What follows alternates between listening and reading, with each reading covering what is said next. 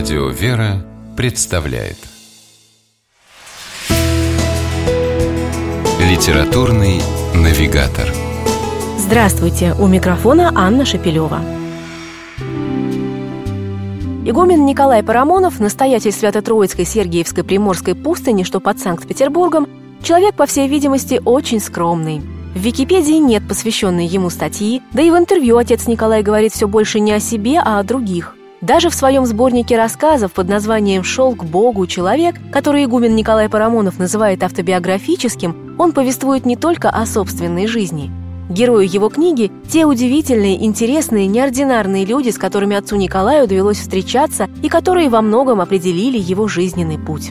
Прежде всего, таким человеком стала для отца Николая мама. О ней он вспоминает в первых главах своей книги – Например, в рассказе «Он тебя помилует» автор приводит необыкновенный случай, произошедший с его матерью, когда во время войны она работала стрелочницей на станции.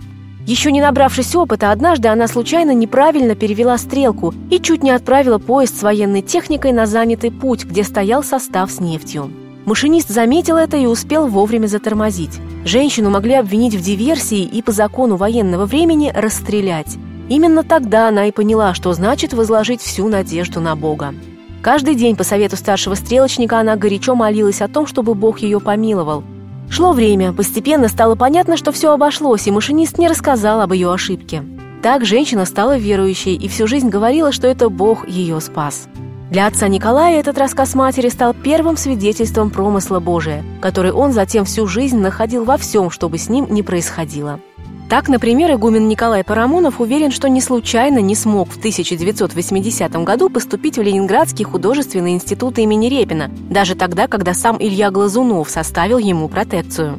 Зато он познакомился со священником Дмитрием, который открыл Василию, так звали будущего игумена Николая до принятия им монашества, удивительный мир православной церкви.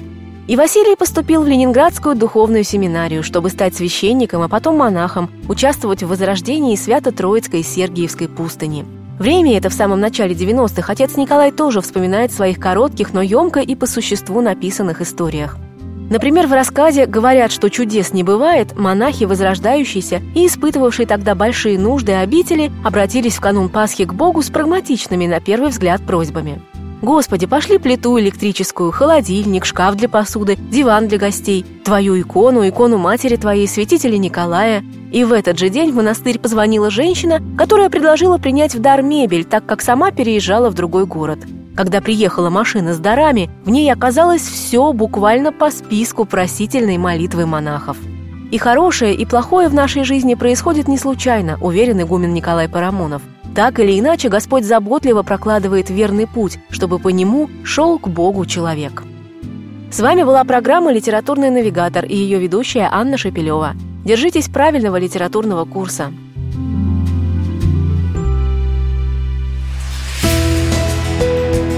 Литературный навигатор.